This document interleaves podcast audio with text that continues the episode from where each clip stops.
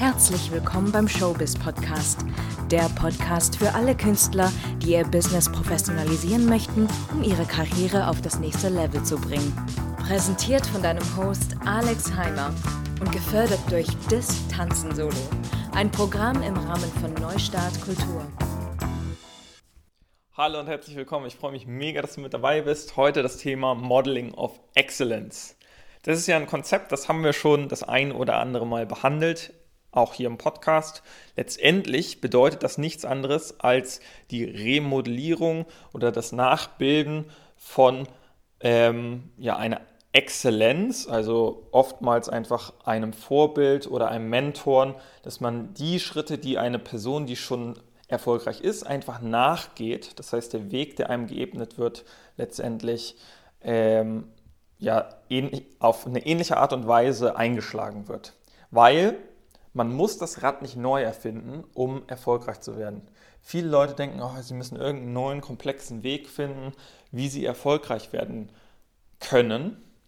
Fakt ist, dass man damit aber häufig auch einfach Zeit verschwindet, weil ähm, es gibt auch klassische Wege und es gibt auch klassische Geschäftsmodelle, die einfach schon seit Dekaden super gut funktionieren und vielleicht sollte man sich eher mal auf die fokussieren, anstatt ähm, an andauernd, ja, ich sage jetzt mal, das nächste Einhorn, sagt man immer so schön in, ähm, in der Business-Sprache zu finden. Also das nächste Facebook, das nächste äh, Instagram oder sonst was zu erfinden. Weil auch im deutschen Mittelstand lässt sich sehr, sehr gut Geld verdienen und dafür muss man eben nicht immer hoch innovativ sein, das kann ein Weg sein, aber das möchte ich ganz klar mal einfach an dieser Stelle formulieren. Das muss nicht immer der Weg sein. So, was kann man jetzt dabei falsch machen beim Modeling of Excellence?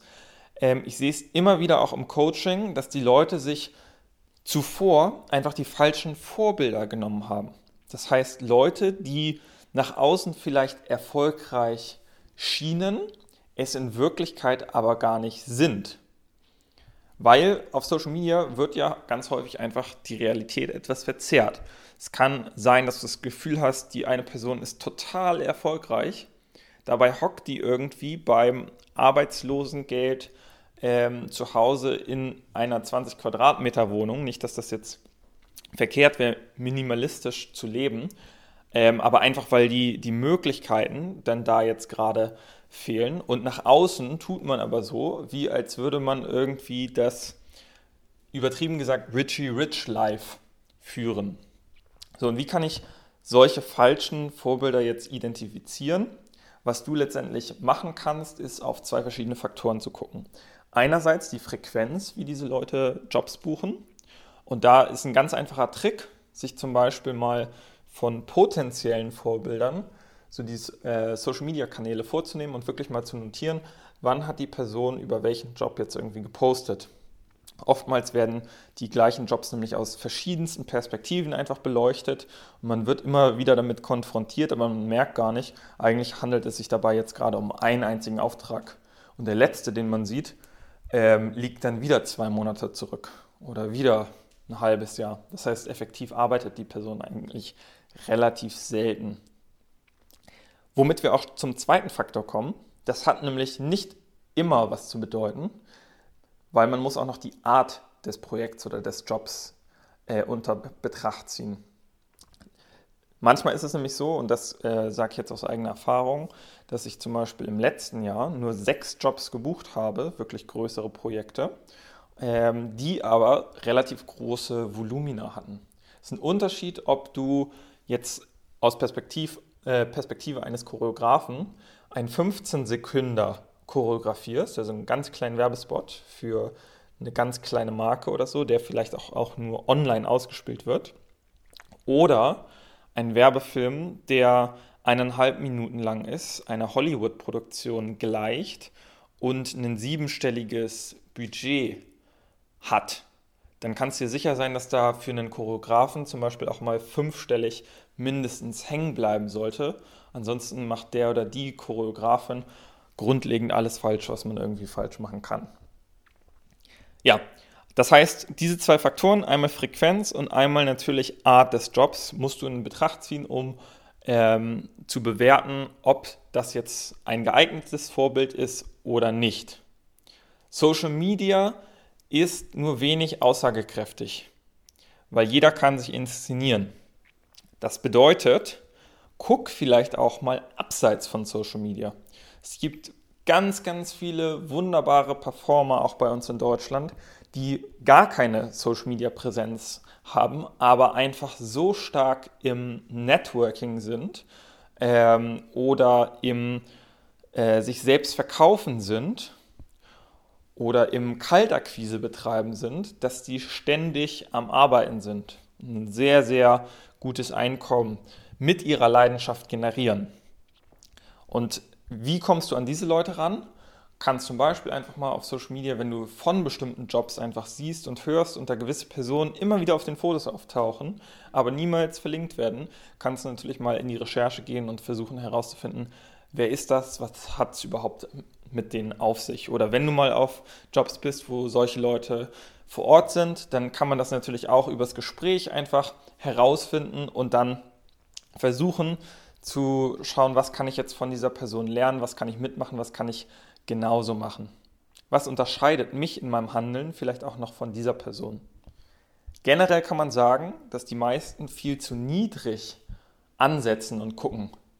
Die gucken nämlich einfach nur bei Leuten, die in deren Horizont, in deren Reichweite quasi sind. Das heißt, ich würde jetzt ähm, in meiner Position einfach gucken, welche Choreografen kenne ich in Deutschland, wo habe ich das Gefühl, dass die ein bisschen erfolgreich sind. Was aber oftmals ähm, ja nicht ausreicht, um sich wirklich nach oben oben zu kämpfen.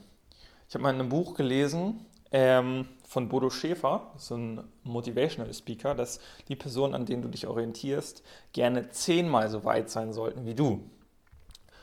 Das heißt, man muss sich da vielleicht auch mal ein bisschen internationaler orientieren. So habe ich das dann zum Beispiel am Anfang meiner Karriere gemacht, dass ich einfach geschaut habe, okay, wie vermarkten sich denn die größten der größten Choreografen überhaupt? Was machen die vielleicht auch anders? Äh, wie positionieren die sich anders? Wie branden die sich anders? Wie sprechen die über sich oder ihre äh, Projekte? Was berichten die? Wie sehen deren Homepages aus? Und so weiter und so fort. Und ich habe mir einfach die besten Bits und Pieces von allen Stellen genommen und in meiner eigenen Marke quasi inkorporiert und ähm, habe es damit eben geschafft, meine eigene Karriere ähm, auf ein doch sehr zufriedenstellendes Level zu bringen insgesamt. Ja, bin natürlich auch noch lange nicht am Ende meiner Ziele angekommen, aber so handhabe ich das auch heute noch, einfach zu schauen, nicht nur bei den Choreografen, sondern mittlerweile auch so ein bisschen über den Tellerrand noch hinaus, was machen bestimmte Leute, die bestimmt ein bestimmtes Level erreicht haben, vielleicht noch anders, als ich das tue. Ich persönlich finde Coaching da eine super Sache, weil häufig ist es ja auch so, man findet irgendeinen Mentor und dann ist man dem für ewig irgendwas schuldig und dann gibt es da einfach diese komische Beziehung. Im Coaching ist einfach so, du hast im Prinzip einen Mentor, der dir genau sagt, was du zu tun hast ähm, und dafür fließt dann einfach eine gewisse Summe ähm, und damit sind aber beide Parteien einfach abgegolten und jeder hat voneinander in dem Sinne profitiert. Vor allem ähm, bringt dem Coach das ja auch wieder Klarheit, mit noch mehr Leuten in Kontakt zu kommen, um dann wieder noch mehr Leuten zu helfen. Das heißt, je mehr er sich mit den gleichen Problematiken beschäftigt, desto mehr Lösungen kann er natürlich auch wiederum für seine Coaches anbieten. Aber Coaching ist nicht die einzige Variante. Ähm, ich lese zum Beispiel auch sehr gerne. Das heißt, man kann auch, wenn man mit Leuten keinen direkten Kontakt herstellen kann, natürlich äh, schauen, gibt es von denen irgendwelche Publikationen, kann ich irgendwie von denen lesen. Man kann auch einfach nur beobachten und abgucken. Das ist das, was ich vorhin meinte, was ich mit den anderen Choreografen gemacht habe. Und man kann natürlich auch versuchen, über die sozialen Netzwerke mit den Leuten in Kontakt zu treten. Ähm, auch mit den Leuten, die natürlich kein Coaching-Modell oder sowas anbieten, um einfach ähm, ja, sich Tipps einzuholen. Auch da ähm, Hilfe zur Selbsthilfe kann ich sagen, dass es häufig, dass die Leute sehr, sehr offen, offen äh, wie sagt man, aufgeschlossen sind, anderen zu helfen. Und Ja, falls du jetzt nicht weißt, an wen du dich orientieren sollst, was die nächsten Schritte für dich sind, du das nicht so wirklich in den Kontext bringen kannst, dann möchte ich auch dich dazu einladen, dich auf ein kostenloses Beratungsgespräch zu bewerben unter www.alexheimer.de-beratung. Und dann können wir uns vielleicht einfach mal 10 bis 15 Minuten zusammensetzen und einmal schauen, wo du jetzt gerade stehst und ob und wie wir dir vielleicht weiterhelfen könnten in deiner Showbiz-Karriere. In diesem Sinne, bis zum nächsten Mal, deine Alex.